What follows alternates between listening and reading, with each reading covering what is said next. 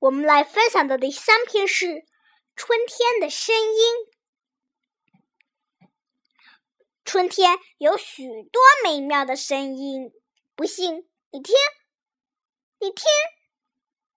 鸟儿是春天的歌唱家，从早到晚唱个不停。青蛙在水田里呱呱呱呱，唱的歌也很好听。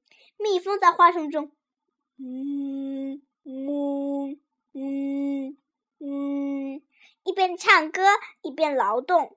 虫儿们在草丛中看音乐会，有的吹笛，有的弹琴。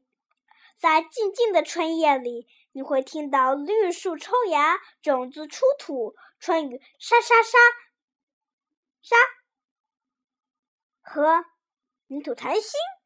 春天有许多美妙的声音，不信你听，你听。